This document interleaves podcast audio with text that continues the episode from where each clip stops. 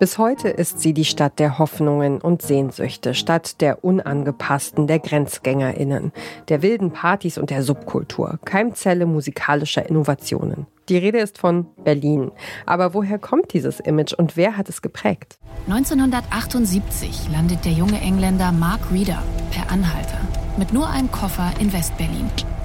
Ich wollte einfach nur nach Berlin fahren, das anschauen und ähm, ein paar Platten kaufen und, und dann einfach weg.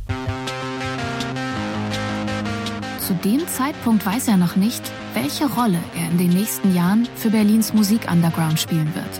Er ist nicht nur ein netter, freundlicher Typ, der Mann ist äh, auch eine Legende. My guest today is a legend of the underground music scene here in Berlin. Eine wirkliche Musiklegende für Berlin. Legende ist ein ganz schön großes Wort. Aber fest steht, dieser Mark Reeder ist zumindest für Musikinteressierte und Kulturjournalisten sowas wie eine lokale Ikone. Ein Typ, der im Hintergrund seine Fäden gezogen hat. Für einige der abenteuerlichsten und skurrilsten Geschichten der Berliner Musikszene verantwortlich ist. Dabei ist er selbst immer ein bisschen unter dem Radar geblieben. Das ist die Kulturjournalistin Sophia Wetzke und ihr hört den Podcast Podcast von Detektor FM. Wir empfehlen euch heute Grenzgänger, die Geschichte des Berlin Sounds.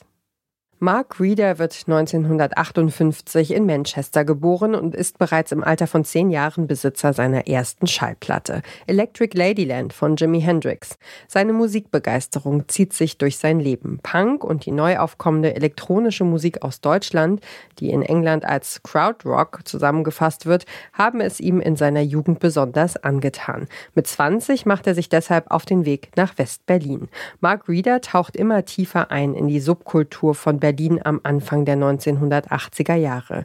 Dabei beschränkt er sich nicht auf Westberlin, sondern ist auch oft in Ostberlin unterwegs. Für Mark als englischen Staatsbürger ist das Hin und Her zwischen den Welten der Stadt damals verhältnismäßig einfach.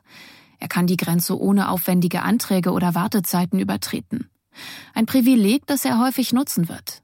Immer wieder besucht er den Alex, Prenzlauer Berg, Pankow, tarnt sich als Tourist, sucht aber eigentlich etwas ganz Bestimmtes.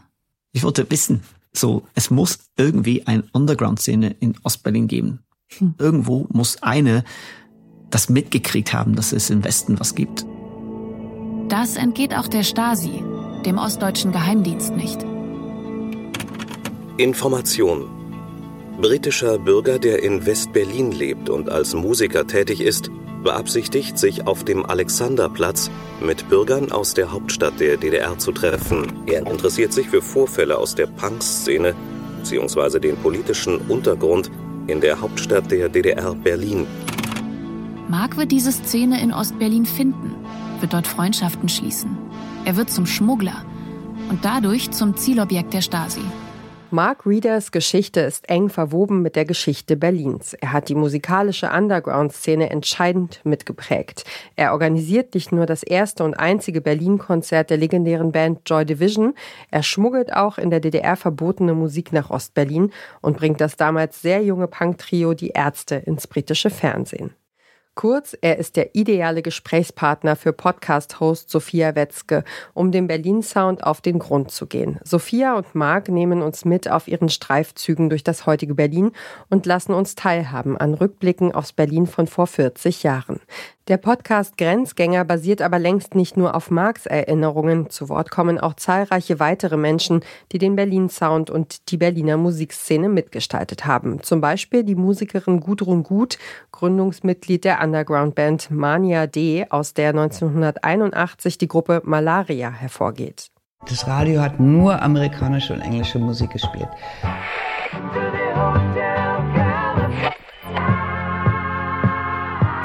Da gab es keine deutsche Musik oder, oder Englisch oder französische Musik oder belgische Musik.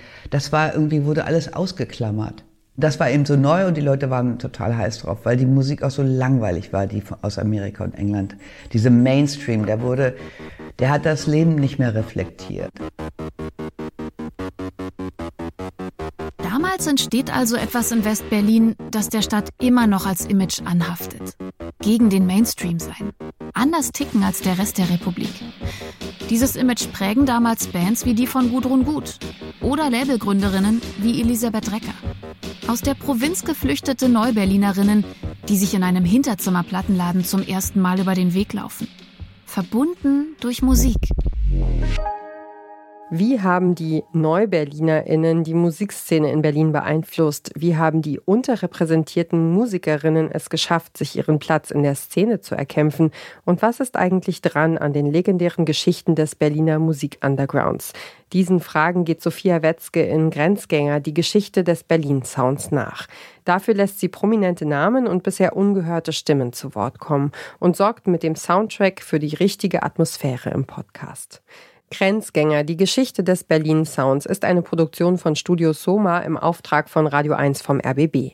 Die ersten von insgesamt 18 Folgen gibt es seit Ende August in der ARD Audiothek. Jede Woche Donnerstag erscheint eine neue Episode und mit jeder kommt ihr dem Mythos Berlin ein Stückchen näher. Ich habe schon inzwischen sehr viele Städte gesehen, sehr viele Orte gesehen in meinem Leben, dass ich denke, ich weiß, was Berlin hat und ist und bedeutet. Und wer diesen Podcast hört, hat sich ja auch manchmal Bock auf eine Zeitreise. Dann wäre nur die Frage, reise ich lieber vor oder doch zurück? Das war der heutige Hörtipp, frisch aus der Redaktion vom Podcast Radio Detektor FM. Wenn euch unsere Tipps gefallen, dann schenkt uns ein Like in eurer Podcast-App oder schickt uns eine Mail an podcastpodcast.detektor.fm mit eurem Lieblingspodcast.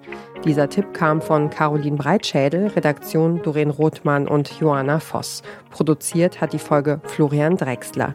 Und ich bin Ina Lebetjew. Morgen empfehlen wir euch Playing Dirty. Wir hören uns.